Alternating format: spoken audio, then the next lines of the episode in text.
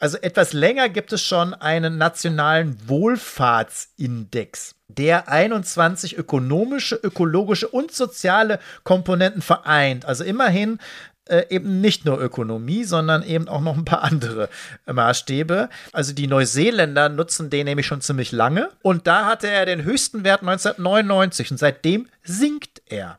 Wenn wir wirklich um die, den allgemeinen Wohlstand sprechen für alle, haben wir Rückgänge. Und das ist ja genau das, was viele Menschen auch denken und das Gefühl haben. Früher hatte man immer das Gefühl, ja, okay, wir, uns geht es vielleicht nicht richtig gut, aber unseren Kindern geht es mal besser. Es wird alles irgendwie besser. Und jetzt muss man eben diese Angst haben und die Angst ist wohl begründet, dass es eher schlechter wird.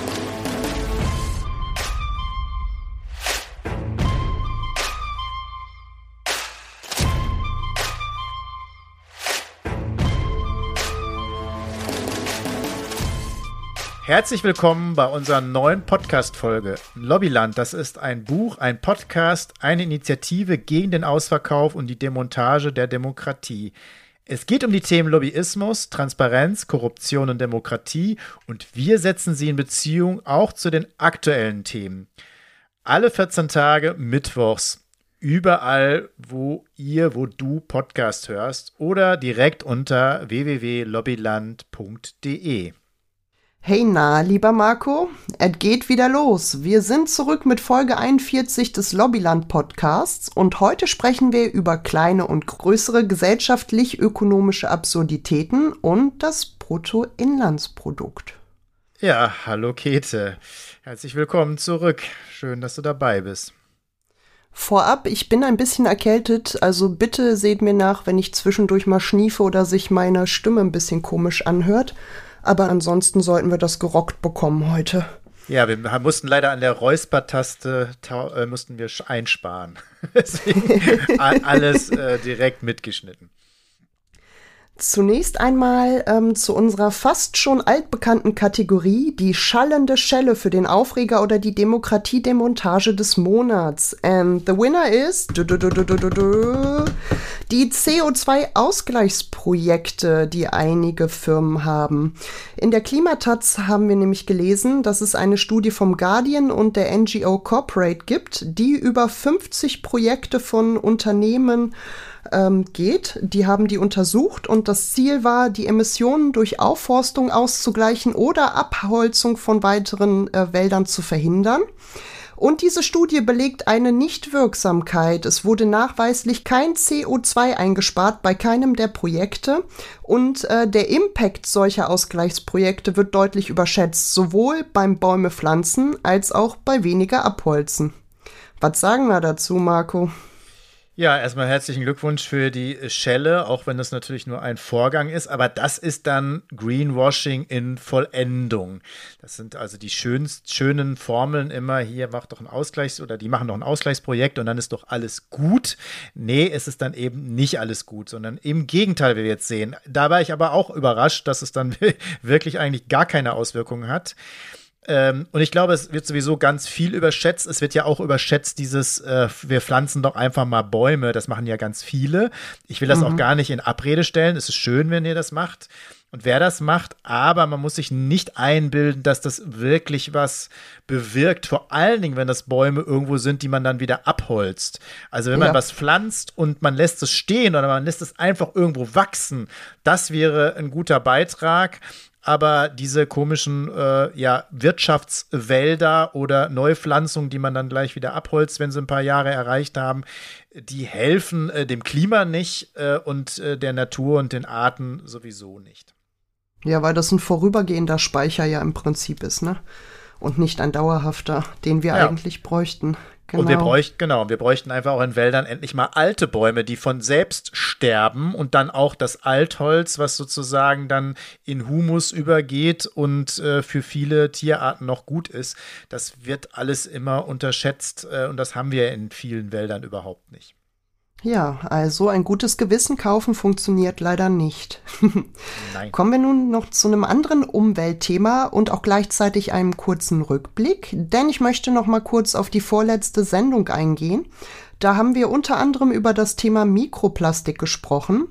Und da gibt's jetzt Neuigkeiten, denn die EU hat seit dem 16. Oktober ein Verbot für loses Glitter und Mikroperlen in Kosmetika veranlasst und auch für Mikroplastik in anderen Produkten. Allerdings ist es so, dass ähm, das Ganze eine Übergangszeit hat bis 2030, also das Verkaufsverbot erst in den nächsten Jahren eintritt um den betroffenen Interessenträgern Zeit zur Entwicklung und Umstellung auf Alternativen zu geben. Also heißt, Make-up muss erst bis 2030 mikroplastikfrei sein. Ziel ist es, dass die Verschmutzung dann um 30 Prozent insgesamt verringert wird.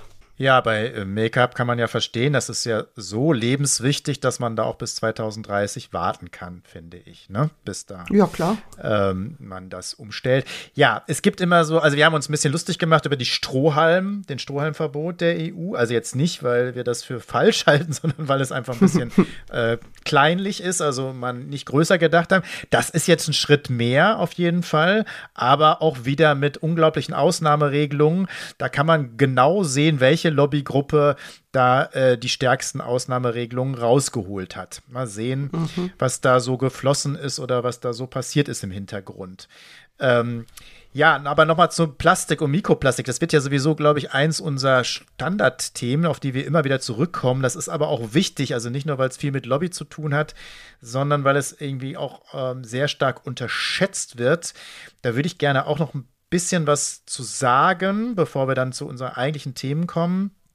Äh, weil mhm. wir ja hier darauf hingewiesen haben, uns stark nochmal auf die Plastikflaschen Coca-Cola, äh, die Meere eingegangen sind. Ich ähm, will nochmal eine Zahl nennen, die, die finde ich nochmal sehr, sehr klar ist. Also wir versenken im Prinzip Plastik von 15.000 Kilo pro Minute im Meer. Das sind zehn Autos und Plastik ist ja deutlich leichter als Autos, die wir pro Minute im Meer äh, versenken. Das ist schon ziemlich krass. und äh, was die Mikroplastik angeht, ähm, auch wir haben inhalieren das sozusagen, aber insgesamt werden belastet mit ungefähr einem Gramm jeden Tag. Das ist so ein halbes Gummibärchen, kann man sich vorstellen. Jeden Tag, ne, was dazu kommt. Äh, das ist schon krass. Und jetzt nochmal, auch weil das nochmal besonders ist, weil über die Meere haben wir viel gesprochen und wird auch viel gesprochen. Dann kennt man alle die Bilder und gerne so Südostasien werden die immer gezeigt und dann sagen ja auch gerade wir Deutschen immer, ja, die können das auch nicht, die können ja nicht mit Abfall umgehen und so, ne? Und deswegen ist das alles verseucht. Also erstens kommt ja ein Teil des, äh, des Mülls ja auch von uns.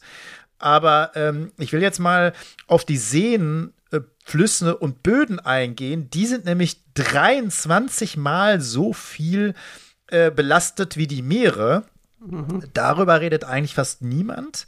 Und äh, die Zahlen explodieren, sagt der Molekularbiologe Roman Lehner.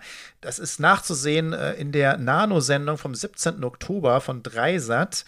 Äh, der sagt, die ganzen Statistiken oder das, was wir an Zahlen haben, stimmen alle nicht. Da muss man noch viel mehr draufpacken, weil das jetzt alles dazukommt.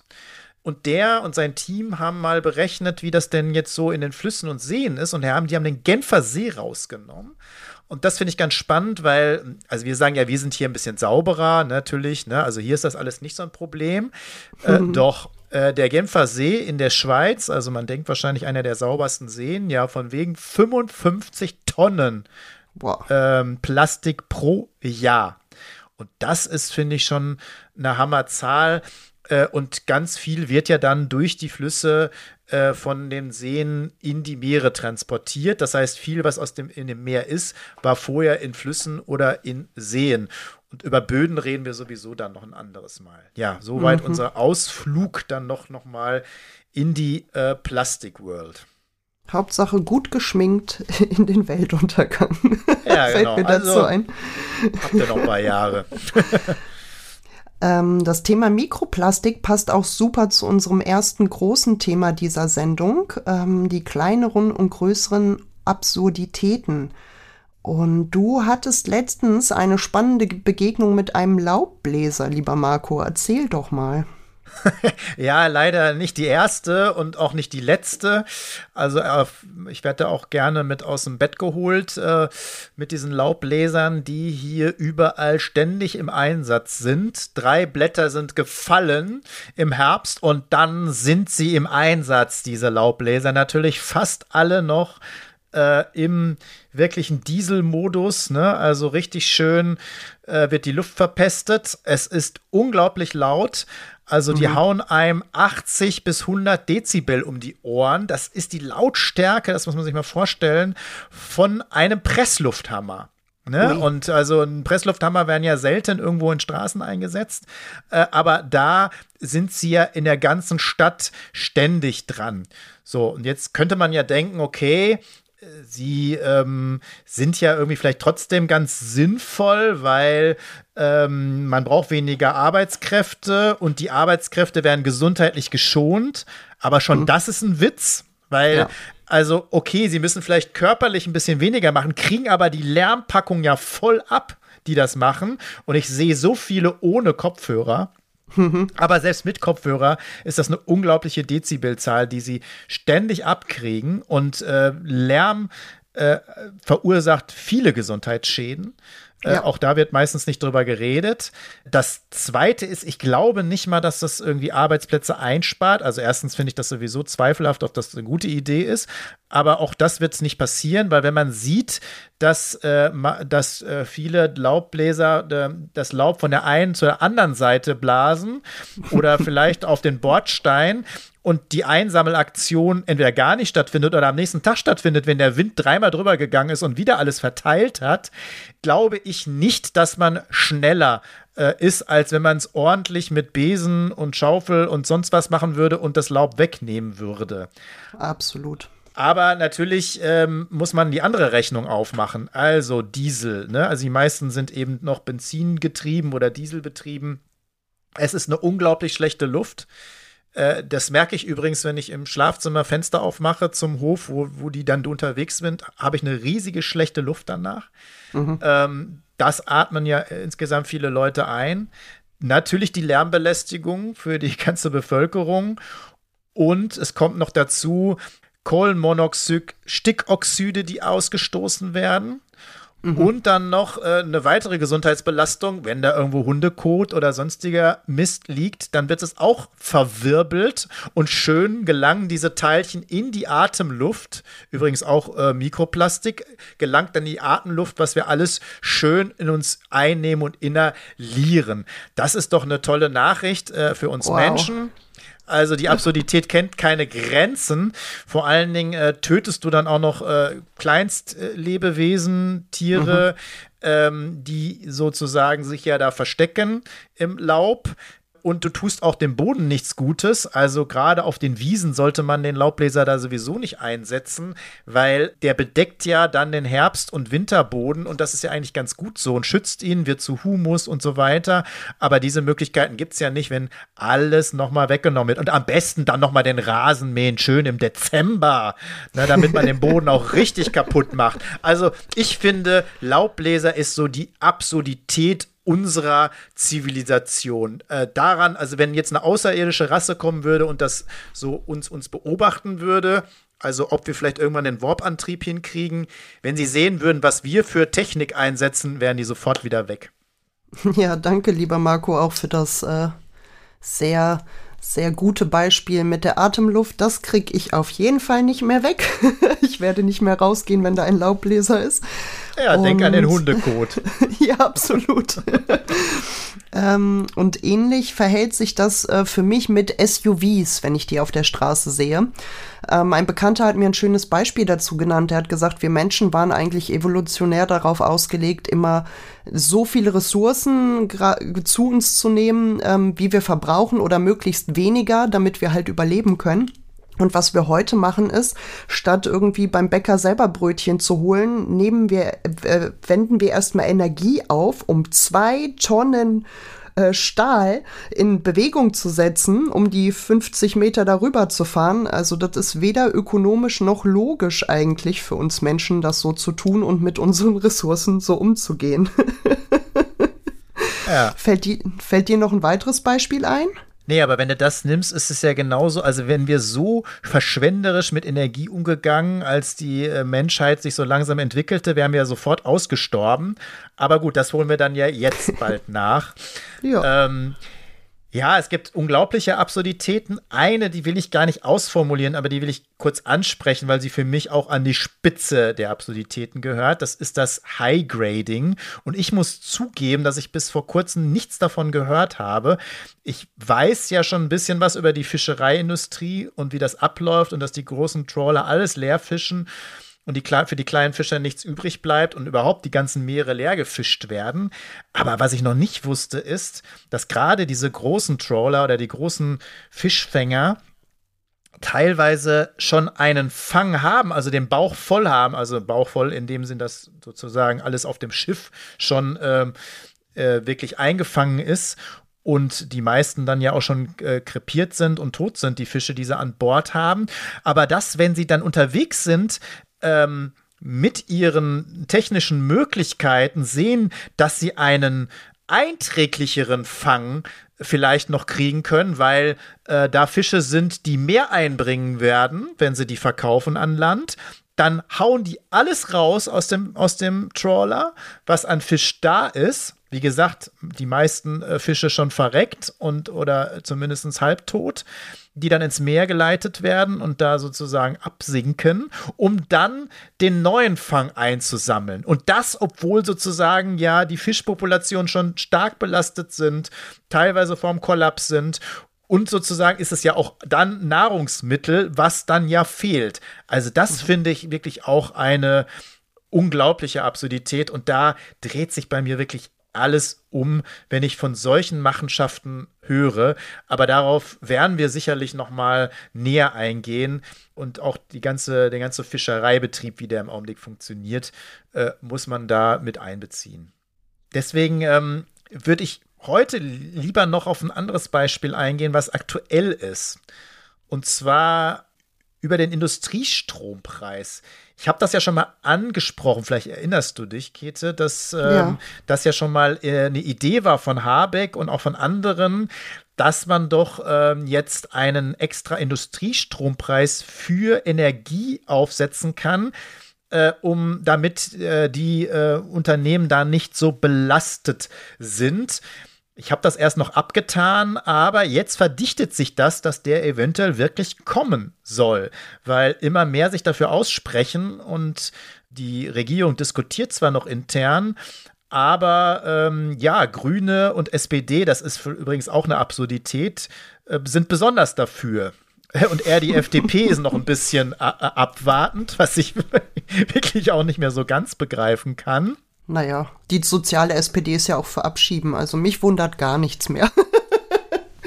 ja. Ja, aber da muss man sich das wirklich nochmal angucken. Also, okay, mhm. der, die Argumentation mhm. ist, ähm, die energieintensive Industrie wandert ab und der Industriepreis, also der, der Preis für Strom ist zu hoch. Jetzt muss man aber erstmal wissen, dass die Industrie schon Sonderkonditionen hat. Also sie zahlt schon weniger als die Privathaushalte für, Ener für Energie. Und die Stromintensiven haben sowieso nochmal andere Konditionen. Mhm. Und können auch langfristiger auch äh, Tarife aushandeln und so weiter. Das heißt, sie haben sowieso schon mal einen Vorteil vor allen Privathaushalten. Mhm. So, jetzt sagt man, das ist aber immer noch viel zu hoch. Also ungefähr zahlen die 26,5 Cent pro Kilowattstunde. Das ist alles zu hoch. Ja, und im europäischen Kontext ist das auch nicht, ist das auch äh, wirklich ein Wert, der höher ist als bei den meisten anderen Ländern. So, und jetzt sagt man, äh, okay, der muss runter. Aber jetzt wollen die nicht irgendwie einen kleinen Bonus geben, sondern sie wollen auf 6 Cent runter. Also im Endeffekt wollen sie Energie fast umsonst machen. So, und zwar auch dreckige Energie. Ne? Also mhm. sie wollen die äh, Nutzung von dreckiger Energie und CO2-Ausstoß im Prinzip ja, völlig kostenlos machen oder fast kostenlos machen, damit dann noch mehr rausgeworfen wird. Ja, es gibt jetzt Formen, wo man sagt, das wird man dann schon an Bedingungen knüpfen, dass sie dann doch ein bisschen freundlicher sind oder dass, wenn sie über eine bestimmte Marge hinausgehen, es dann doch teurer wird. Äh, aber solche Versprechungen kenne ich ja. Ne? Also am Ende wird es billiger gemacht und äh, die äh, Auflagen sind dann nicht besonders hoch oder können umgangen werden oder es gibt Ausnahmen dafür.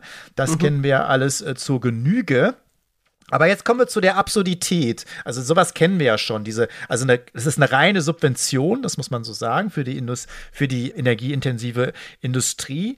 Natürlich ist erstmal die Absurdität, dass diese Industrie natürlich besonders dreckig ist und eigentlich ja mit den wie sie so jetzt wirtschaftet, sowieso keine Zukunft mehr hat. Jetzt kann man natürlich gucken, wie trotzdem Industrie in Deutschland bleibt und nicht abwandert, das verstehe ich. Aber jetzt kommt das Geile daran, sie wollen dafür den Emissionshandel nehmen. und dann wird es wirklich absurd. Das oh. heißt ja im Augenblick, also ich meine, ich bin ja sowieso nicht der größte Freund vom Emissionshandel, weil er meistens nicht funktioniert und weil die Preise für den CO2 immer noch viel zu niedrig sind, trotz mhm. Emissionshandel. Mhm. So, der Emissionshandel wird ja daraus also der praktisch, du, wenn du CO2 ausstößt, musst du das sozusagen bezahlen. Und das wird immer teurer. Und die Idee ist ja dahinter, dass du irgendwann umsteigst äh, auf andere Energieträger und ähm, immer weniger CO2 ausstößt. Ähm, aber jetzt zu sagen, okay, da nehmen wir ja Geld ein im Emissionshandel und wir geben das Geld aber denen, die vorher es ausgegeben haben, wieder zurück damit sie doch mehr CO2 ausstoßen können. Das ist echt ein geiler Trick, äh, zu sagen, okay, wir machen, das ist so ungefähr, du kannst den Wald zerstören, du kannst das Meer zerstören. Dann musst du zahlen dafür. Und dann zahlen die, dann geben wir dir dann das Geld aber zurück, dass sie es doch wieder zerstören. Das ist so ungefähr funktioniert das. Und das ist also wirklich eine Absurdität sondergleichen und dass sich ausgerechnet auch noch Grüne und SPD dafür einsetzen, Mhm. Kann ich absolut nicht verstehen. Äh, ist wirklich absurd. Und ich möchte auch einen draufsetzen, weil es auch überhaupt nicht sozial ist. Weil es ein Teil dieses Emissionshandels ja soll ja in einer Art Klimageld ähm, ausgegeben werden. Das heißt, Menschen, die nicht vermögend sind, die wenig haben und die ja auch wenig zum Klimawandel beitragen, weil sie keine hohe CO2-Ausstoß haben, sollen einen Teil dieses Geldes bekommen was im Emissionshandel eingenommen wird. Das Geld gibt es aber dann nicht mehr, weil wir sprechen hier über mehrere Milliarden, die sozusagen dafür ausgegeben werden sollen, dass diese äh, Industrie ähm, praktisch äh, subventioniert wird, dann wird das Klimageld nämlich am Ende wegfallen. Das heißt also, diejenigen Haushalte gucken dann in die Röhre, die eigentlich dieses Klimageld äh, kriegen sollen. Und es ist auch eine Wettbewerbsverzerrung äh, innerhalb der Industrie und auch überhaupt der Wirtschaft, weil es gibt zum Beispiel ja auch wie Bäcker, die auch hohe Energiekosten haben Mhm. aber eben nicht zu energieintensiven Unternehmen gehören. Aber die kriegen diese Förderung nicht, sondern die Ach. müssen weiterhin die hohen Kosten zahlen. Und das geht alles gar nicht. Also Wahnsinn. Nehmt dieses also überlegt doch gar nicht erst so ein Mist und erst recht bitte setzt es nicht durch, weil das ist wieder ein reines, reines Lobbygesetz, was an Absurdität auch kaum zu überbieten ist.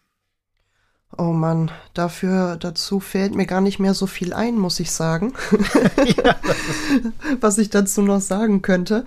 Ähm, argumentiert wird das damit, dass es dann an die Kunden quasi wieder weitergegeben wird oder umgelegt wird? Oder was ist das Argument von denen, weißt du das? Also wofür es gut sein soll? Nee, das, das wird natürlich überhaupt nicht an die Kunden umgelegt. Das ist, da, das ist das mir klar, das, ja. Aber das soll, soll, ja klar, aber das, ist, das geht, also es, es wird natürlich sozusagen die, die, die Angst äh, gemalt, dass sozusagen die Industrie abwandert. Weil die oh, Energiepreise okay. zu hoch sind, wandert sie ab und äh, dann wird sie aber sich woanders niederlassen und dann natürlich hat sie günstiger Energie. Okay. Ja, also, also äh, grundsätzlich ist natürlich Energie auch nur ein Kostenträger. Hm. Ähm, bei der energieintensiven Industrie ist es natürlich schon kein kleiner Kostenträger, das ist klar. Aber das dann so zu lösen, ist ja. echt krass, weil wir müssen, wenn wir eine Transformation, eine Umwandlung haben wollen in eine CO2-freie Wirtschaft, die ich ja nicht sehe, aber wenn man das möchte, dann kann man sozusagen ja nicht sagen, äh, in 50.000 Jahren äh, haben wir die mal oder kann nicht denen, die viel CO2 produzieren, sagen, ja, einerseits müsst ihr es bezahlen, aber andererseits kriegt ihr es irgendwie wieder, das Geld. Also das mhm. funktioniert natürlich nicht. Da bin ich ganz bei dir. Und ähm, ja, wenn ihr noch nicht genug habt von den Absurditäten, eine hätten wir nämlich noch für euch, wenn ihr die noch aushaltet. Und das ist eine der größten unserer Wirtschaft, die sogenannte geplante Obsoleszenz. Obsoleszenz bedeutet die Alterung eines Produktes und geplant, ja klar, eine geplante Alterung also. Ich ähm, möchte zunächst eingehen darauf, dass es verschiedene Arten gibt von Obsoleszenz. Ähm, es geht aber immer um die Notwendigkeit, ein Produkt durch ein neues zu, zu ersetzen, um einen Kaufanreiz zu schaffen. Ähm, es gibt einmal die äh, psychologische Obsoleszenz. Das ist zum Beispiel ein neuer Trend, ein neues Aussehen, äh, neue Modelle, neue Farben, die dazu anregen sollen zu kaufen. Eine funktionelle ähm, Obsoleszenz. Da ist dann zum Beispiel eine neue Funktion, eine verbesserte Kamera oder was weiß ich, wäscht jetzt noch weißer als weiß, ähm, was es da nicht alles gibt. Eine neue Kamera, die eingebaut wurde oder I don't know, was da nicht alles zutage gefördert wird. Die stoffliche Obsoleszenz, das ist ein geplanter Verschleiß, eine Produktvergreisung, zum Beispiel dadurch, dass ähm, schlechte und billige Materialien genutzt werden und dadurch eine geringere Haltbarkeit produziert wird. Wenn ich jetzt zum Beispiel, oder mit Absicht eine geringere Haltbarkeit, weil wenn ich jetzt mal dran denke, so ein super teures Smartphone, wenn das einmal runterfällt, ähm, hat mir ein Freund letztens gezeigt, das neue iPhone, zack, war die Kamera sofort Schrott. Was ist das Ziel des Ganzen? Na klar, den Konsum am Laufen halten, neue Produkte kaufen, kaufen, kaufen. Dazu habe ich noch ein paar Beispiele, die ich aber nur kurz erwähnen möchte. Das berühmteste Beispiel ist die Glühbirne. Und zwar 1924 ähm, hat sich ein Kartell gebildet, das die Glühbirne auf maximal 1000 Stunden Glühleistung begrenzt hat mit dem Ziel, dass mehr verkauft wird. Was mir noch einfällt, sind zum Beispiel Smartphone-Akkus. Früher konnte man die Akkus auswechseln, heute sind die fest verbaut. Viele Sachen eines Smartphones ist nicht selbst reparierbar. Und ähm, es gibt zum Beispiel auch keine neuen Updates für Betriebssysteme nach einiger Zeit, so dass man dazu gezwungen ist, sich ein neues zu kaufen. Drucker und Kaffeemaschinen haben teilweise Zählwerke, für Druckvorgänge zum Beispiel, bis es zu einer Fehlermeldung kommt. Das lässt sich programmieren und ähm, die Herstellenden sagen, dass es angeblich Sicherheitsgründe hätte. Also wenn es soweit ist, dass das eine, dass das angezeigt wird, dann könnten einige Teile schon ähm, verschlissen sein oder ähnliches und deswegen lassen die die Fehlermeldung drin. Da kam es jetzt sogar schon zu Klagen. Oder wenn ich an die Modeindustrie denke, die das eher so auf das Psychologische machen. Früher gab es irgendwie vier Kollektionen zu jeder Jahreszeit. Mittlerweile gibt es in jeder Woche Kollektionen, also 52 im Jahr. Das Ganze finde ich mega verrückt, denn das macht zwar aus kapitalistischer Sicht oder Logik macht es Sinn, aber vorausschauend und ökologisch ist es nicht und aus menschlicher Sicht, auch wieder evolutionär gesehen, ist dieses Verhalten und der Umgang mit den Ressourcen in der Art und Weise überhaupt nicht logisch. Deswegen frage ich mich oder frage dich, warum wird an diesem irrationalen Verhalten festgehalten? Also wer hat ein Interesse, dass der Konsum weiterläuft oder wer profitiert von diesen Absurditäten, die wir aufgezählt haben?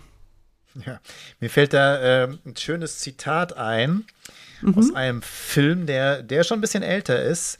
Und zwar äh, von dem Geld, das wir nicht haben, kaufen wir Dinge, die wir nicht brauchen, um Leute zu imponieren, die wir nicht mögen. und ich finde, das zeigt die ganze Absurdität. Äh, es ist aus dem Fight Club. Habe ich sofort er erkannt. Ja, kennen wirklich viele das Zitat. Ähm, ich muss, ich habe den damals nicht gesehen, aktuell, da, als er aktuell war, und ich habe den Film dann gesehen, weil ich irgendwann dieses Zitat gehört habe. Ähm, aber der ganze Film ist auf jeden Fall sehenswert. Aber das nur nebenbei, das zeigt so ein bisschen die Absurdität. Aber das hat natürlich einen doch Sinn. Und zwar den Profitsinn. Und das ist ja, also der Profitsinn ist ja das wichtigste, der wichtigste Sinn, den die Menschen irgendwann entwickelt haben. Alles andere stirbt ja ab was wir so haben. Also nach unserer Entfremdung bleibt vor allen Dingen der Profitsinn als den Sinn, den wir haben. Und da geht es dann halt darum, ja, weiter Geld zu generieren. Und da muss man sagen, ist der Kapitalismus schon sehr einfallsreich gewesen. Dass wir eben genau, dass Anreize geschaffen werden, dass wir Dinge kaufen wollen und auch kaufen, die wir, wie gesagt, eigentlich nicht brauchen, dass diese Dinge dann auch noch möglichst äh, nicht lange halten, also keine hohe Wertigkeit haben, damit wir sie wieder neu kaufen müssen. Oder dass wir sozusagen von allem mehr haben müssen als nur ein, zwei, drei, vier Dinge. So, das zusammengenommen hält sozusagen das Wachstum, ähm, den, den Konsum äh, am Laufen und natürlich damit wird der Profit aufrechterhalten oder der Profit sogar vergrößert. Und das ist natürlich sehr gute Grundvoraussetzung für Lobbyismus, weil der verstärkt natürlich dann die Möglichkeit, dass sozusagen das immer so weitergeht und dass Dinge unbedingt als notwendig erachtet werden, obwohl sie es gar nicht sind. Und dass auch keiner nachfragt, auch dafür sorgen dann Lobbyisten, warum denn diese Produkte gar nicht mehr so wertig sind. Ne? Das mhm. ist also du hast es mit dem, mit dem Smartphone genannt. Man kann das ja sogar noch weiter spinnen. Also nicht nur, dass dann Teile irgendwann kaputt gehen oder nicht mehr ganz so gut funktionieren wie vorher. Und man, äh, wenn man es repariert, irgendwo insgesamt Sachen zu reparieren, ist ja richtig teuer geworden. Ja. Mhm. So dass es sich häufig lohnt, äh, es neu zu kaufen. Auch mhm. das ist ja so eine Absurdität. Aber das ist eben gewollt. Oder wenn du äh, bei einem äh, Unternehmen Kunde bist, äh, dann äh, wirst du gar nicht so gut behandelt. Das heißt, das wird für dich nicht günstiger, sondern es wird teurer, sondern es ist günstiger, dann irgendwann zu kündigen und zu einem anderen Anbieter zu gehen und manchmal sogar günstiger, dann kriegst du da auch gleich wieder ein neues Smartphone. Mhm. So dass deins äh, wirklich nach ein, zwei Jahren äh, oder spätestens drei Jahren wieder, obwohl es, äh, selbst wenn es noch funktioniert, abgestoßen wird. Und so fördern wir natürlich dann wirklich, dass die Ressourcen ganz schnell zur Neige gehen und äh, natürlich werden unsere Lebensgrundlagen da entzogen, weil äh, wir so wirtschaften auf Kosten äh, unserer Lebensgrundlagen und äh, obwohl wir es gar nicht brauchen und weil es keinen vernünftigen Kreislauf gibt. Ja, und die Umweltkosten auch nicht eingepreist sind. Ne? Also es gibt gar keinen Anreiz Nein, für, genau. für die Ökonomie sparsam damit umzugehen, für die Wirtschaft. Ja, warum? Genau. Das sage ich auch immer bei Energie.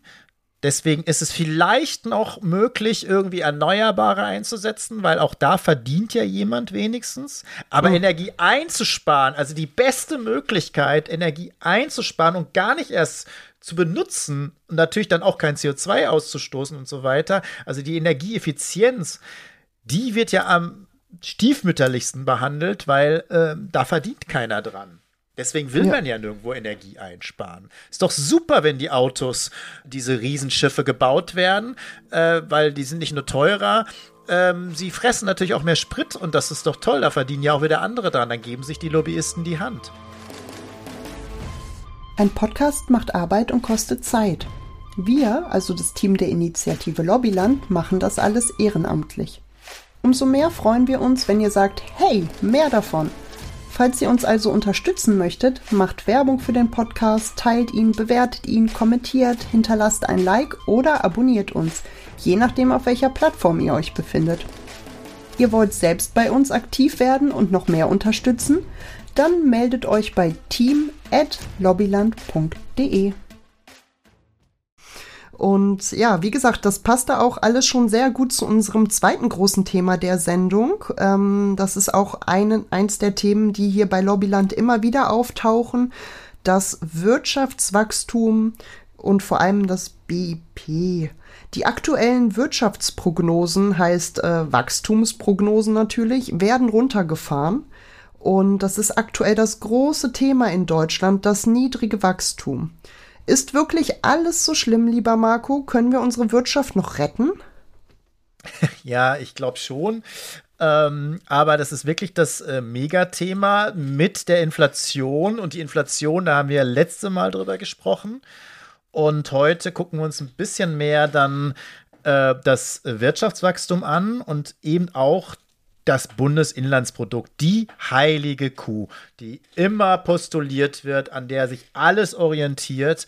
Also egal, was du sonst für eine Politik gemacht hast, die Leute können verhungert sein, sonst was. Hauptsache, das Bundesinlandsprodukt ist gut gewachsen, dann kann jede Regierung sozusagen äh, stolz in den Wahlkampf ziehen. Ähm, so ist das in Deutschland, aber nicht nur in Deutschland, sondern im Prinzip in sehr vielen äh, Ländern. Dabei ist diese Messart völlig unangemessen. Aber darauf kommen wir gleich nochmal drauf zurück.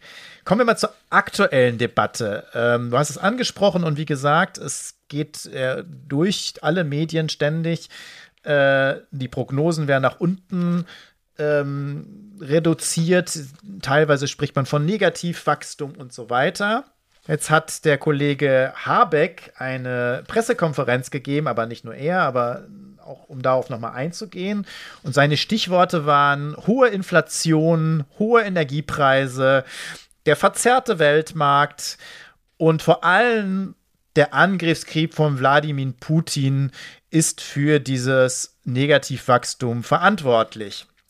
Also ähm, schöne, einfache Erklärung, aber mhm. leider falsch.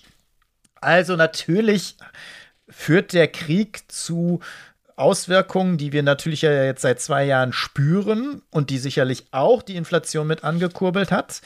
Aber wenn wir zum Beispiel jetzt in Europa uns umschauen, sind wir wirklich ungefähr jetzt fast Schlusslicht, was Wachstum angeht. Hm, da frage ich mich natürlich, warum dann die Auswirkungen bei den anderen Ländern nicht so stark sind, wenn man jetzt in diesem Schema rechnet, wie das ja in unserer Wirtschaft immer getan wird. Außerdem stimmt das mit der Inflation ja auch nicht mehr so ganz. Bin ich ja letztes Mal drauf eingegangen. Die Inflation mhm. geht zurück, außer bei Nahrungsmitteln. Ähm, da ist sie immer noch ziemlich hoch. Und außerdem muss man natürlich sagen, rein jetzt in unserem Wirtschaftssystem, äh, auch rein von der neoliberalen Lesart, naja, es gibt aber trotzdem äh, die Möglichkeit der gezielten Investitionen oder auch der Erleichterung. Also zum Beispiel Frankreich und andere Länder haben ja äh, Mehrwertsteuer gesenkt auf Nahrungsmittel und so weiter. Und äh, gezielte Investitionen führen ja dazu, dass die Wirtschaft angekurbelt wird. Ja, das ist äh, der böse Keynesianismus, aber man kann ja durchaus was machen. Machen wir aber alle nicht, sondern im Gegenteil, auch das haben wir hier bei Lobbyland angesprochen. Wir haben ja unseren Haushalt zurückgefahren, deutlich mhm. zurückgefahren. Mhm. Also die Ausgaben sinken. Ähm, und das muss man, glaube ich, erstmal, bevor wir zum allgemeinen Thema kommen, nochmal berücksichtigen. Aber du hast da auch ein Zitat mitgebracht, ne? Genau, und zwar ähm, ist das ähm, vom Herrn Fratscher vom Deutschen Institut für Wirtschaftsforschung und da werden auch ein paar Ursachen genannt. Der schwache private Konsum und zu geringe Investitionen sind die zwei wichtigsten wirtschaftlichen Hemmnisse. Die hohe Inflation trifft vor allem Menschen mit geringem Einkommen hart, der Verlust an Wohlstand und Kaufkraft dürfte noch lange zu spüren sein.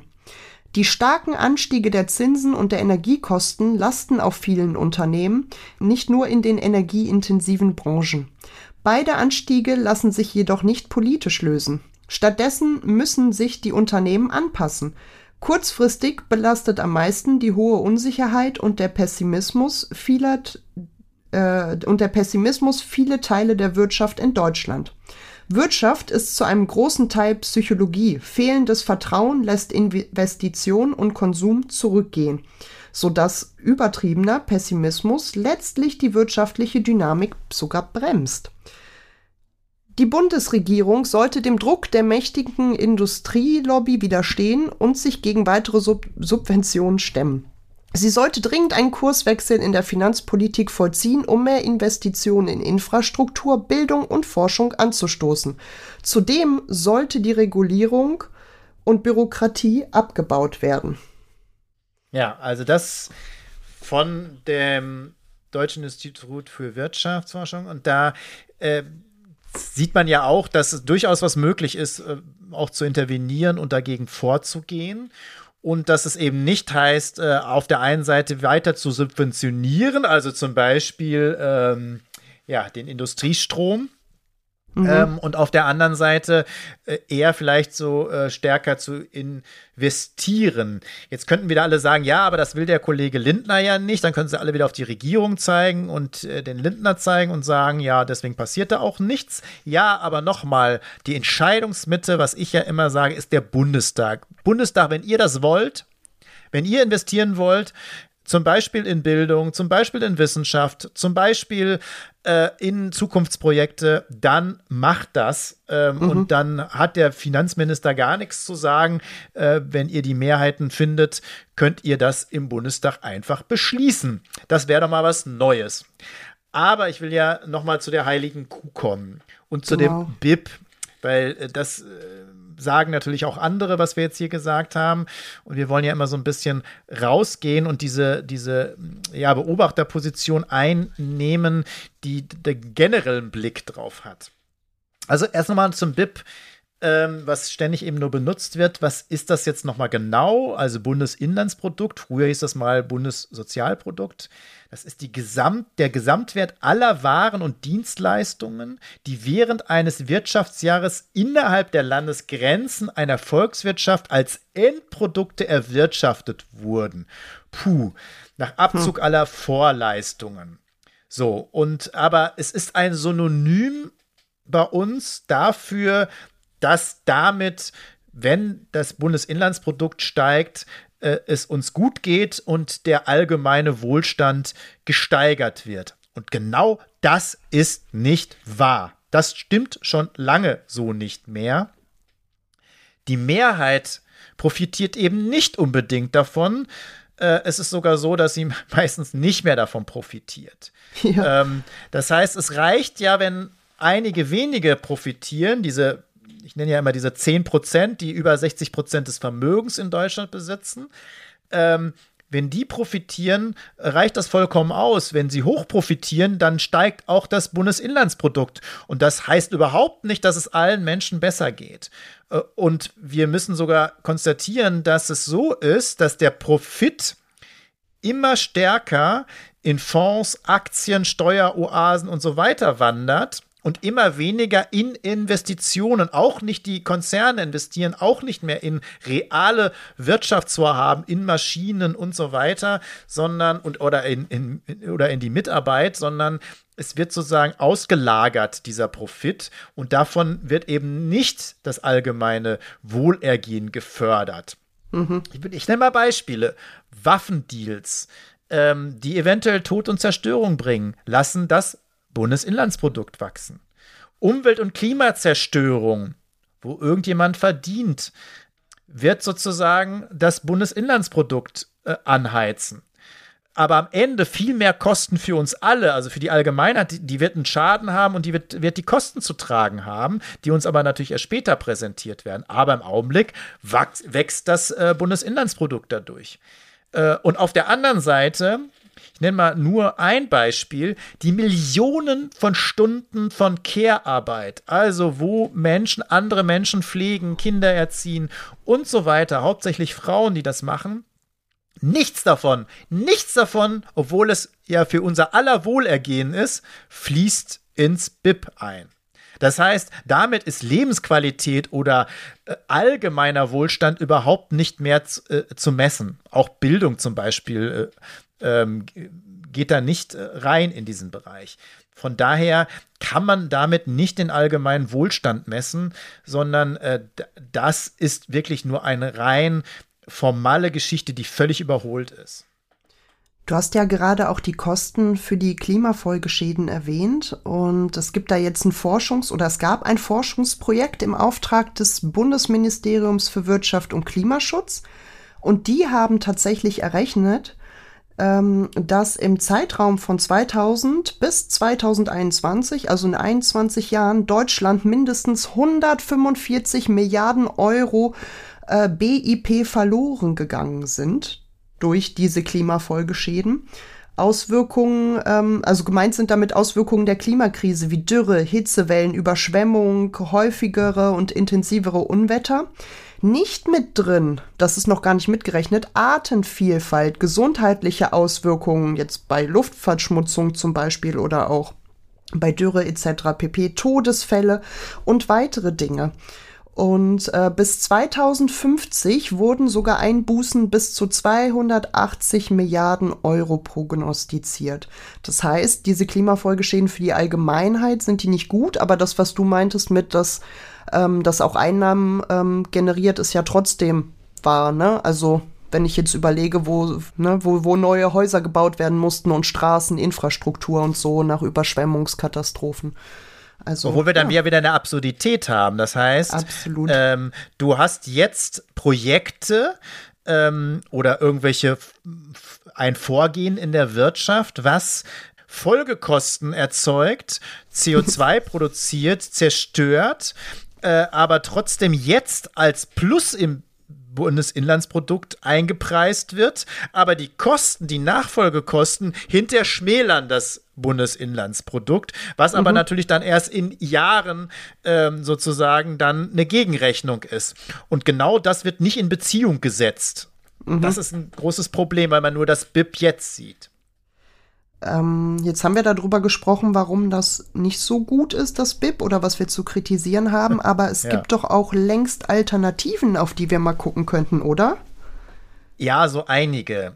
Das Problem ist da eher, dass es ähm, schon fast unübersichtlich ist und dass man sich mal auf eins einigen muss. Das soll sozusagen, muss sozusagen man jetzt sich genau anschauen. Aber das, das würde ich auch bei Wachstum sagen. Also bei Wachstum, das ist ja immer noch sehr positiv besetzt, äh, dieses Wort, und wir brauchen es sozusagen. Und selbst die, die es vielleicht kritisch sehen, sagen, ja, aber unsere Wirtschaft geht total kaputt. Wir haben auch die ganzen sozialen Kosten. Das können wir alles nicht bezahlen, wenn wir kein Wachstum haben. Und da ist auch was dran. In unserem System ist dabei was dran. Aber wir müssen uns einfach mal genauer anschauen, was muss und soll denn eigentlich wachsen und was soll schrumpfen? Darüber mussten wir uns eigentlich mal äh, unterhalten, weil das, was wächst, ist nicht unbedingt eben alles gut und wir brauchen eben dafür dann Wachstum eben in Bildung, in Lebensqualität, äh, in Bereichen, äh, wo das vielleicht äh, gerade eben nicht mehr so ist. Mhm. Und das wäre eigentlich die Debatte, die wir führen sollten und die eigentlich so ein Index auch deutlich machen sollte. Also etwas länger gibt es schon einen nationalen Wohlfahrtsindex, mm. der 21 ökonomische, ökologische und soziale Komponenten vereint. Also immerhin äh, eben nicht nur Ökonomie, sondern eben auch noch ein paar andere Maßstäbe. Äh, und da kann man schon ein bisschen mehr ablesen. Und das ist interessant jetzt. Und das ist wichtig. Und das wäre mal so in den Nachrichtensendungen, wenn man über Wachstum und BIP spricht, dann auch eine Meldung wert. Aber auch die Medien benutzen das leider gar nicht. Der ist nämlich im Gegensatz zum BIP, was vielleicht dieses Jahr mal sinkt und was ein Riesenthema ist, in den ganzen letzten Jahren nicht gestiegen.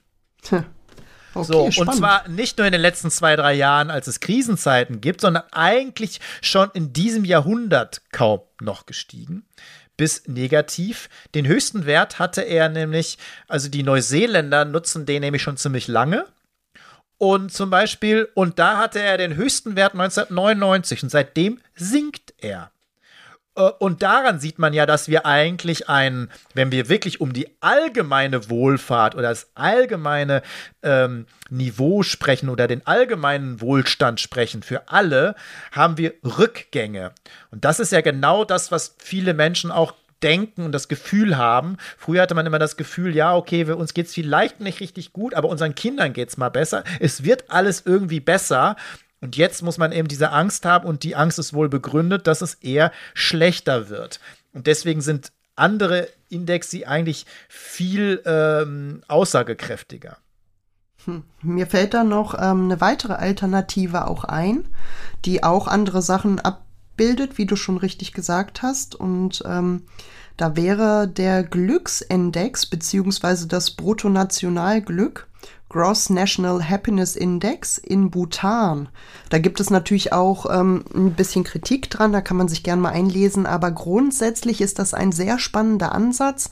Da wird nämlich Klima, Naturschutz und Zufriedenheit als Grundlage eingerechnet statt Geld. Also ähnlich auch wie beim Wohlfahrtsindex sich mal, ähm, ja, andere Sachen angeguckt, andere Gebiete angeschaut als äh, das reine Geld ich hoffe, dass wir da vielleicht in Zukunft mal ein bisschen was verändern können an das unserer wäre, Maßeinheit.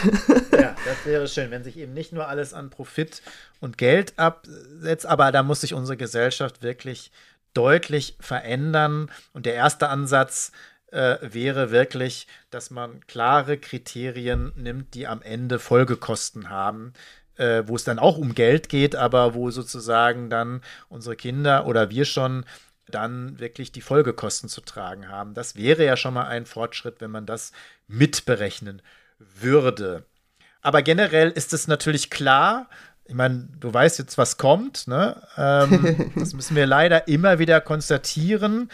Das ist jedes Mal das gleiche Lied. Warum gibt es noch diesen, dieses BIP und dieses Wirtschaftswachstum und warum sprechen wir eben nicht, erst recht nicht über Glück, äh, äh, nicht mal über Zufriedenheit und nicht mal über allgemeine Wohlfahrt, obwohl das sogar im Grundgesetz steht, ne, und wir sind ein, so ein Sozialstaat und so weiter. Das haben wir alles festgelegt, aber wir reden nicht mehr darüber, sondern wir gucken uns nur noch dieses BIP an. Ja, natürlich, Ausgangspunkt ist der Lobbyismus, weil einige wichtige Lobbys, weil einige wenige Menschen davon profitieren, dass es so bleibt, wie es ist und sie wollen auch weiterhin profitieren, auch wenn der Schaden dieses Profits immer größer wird für die Allgemeinheit.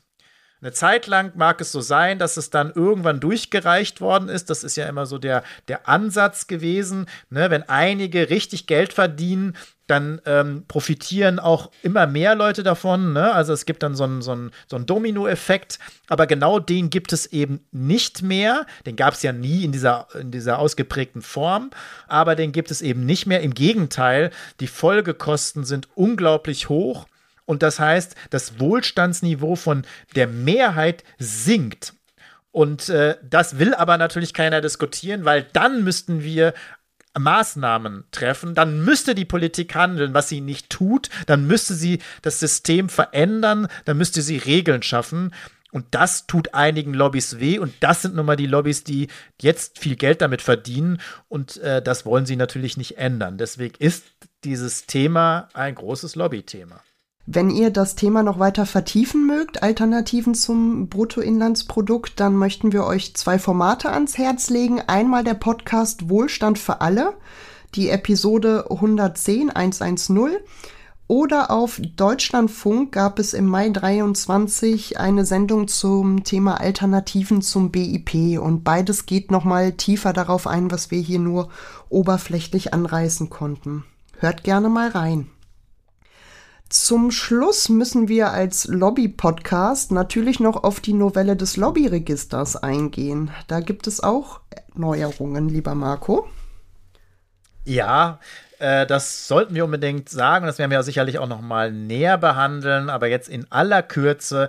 Also das erste Lobbyregister war gut, dass es irgendwann geschaffen worden ist. Also ein Register, wo alle Lobbygruppen sich eintragen muss, damit man einen besseren Überblick bekommt, ähm, wer denn so als Lobbyist unterwegs ist. Weil früher war das alles Spekulation. Trotzdem war das auch so ein bisschen ein ja, will ich sagen, Feigenblatt, damit man sowas mal abgefrühstückt hatte. Mit ganz vielen Schlupflöchern, mit ganz vielen äh, vagen äh, Formulierungen. Das hat man jetzt ein bisschen geändert. Das hatte die Ampel versprochen. Es ist ein bisschen nachgeschärft worden. Es sind ein paar Regeln dazugekommen. Aber das ist immer noch nicht ausreichend. Äh, wie gesagt, das werden wir uns noch mal genauer anschauen. Äh, aber ich will vor allen Dingen sagen, ein Lobbyregister soll vor allen Dingen ja auch nur ein bisschen mehr Transparenz schaffen. Eine vollständige Transparenz ist auch damit wieder nicht gelungen. Ähm, und vor allen Dingen, das heißt noch lange nicht, dass es Regeln für Lobbyismus gibt, weil das ist noch was ganz anderes. Es ist nur mehr Transparenz. Trotzdem bin ich gespannt, was es für Auswirkungen hat. Wir wissen dann vielleicht ein bisschen genauer, und das ist eine neue Regelung, wer denn die Geldgeber sind für die Lobbyisten. Das ist ja sozusagen eigentlich das Wichtigste, dass wir wissen, mit wem es da zu tun haben. Und da bin ich gespannt, ob das jetzt zumindest ein bisschen mehr erfüllt sein wird. Mit diesen Worten möchten wir uns dann auch gerne verabschieden und kommen zum Ende der Sendung. Wir freuen uns auf euch in 14 Tagen, selbe Stelle, selbe Welle, San Francisco. Tschüss.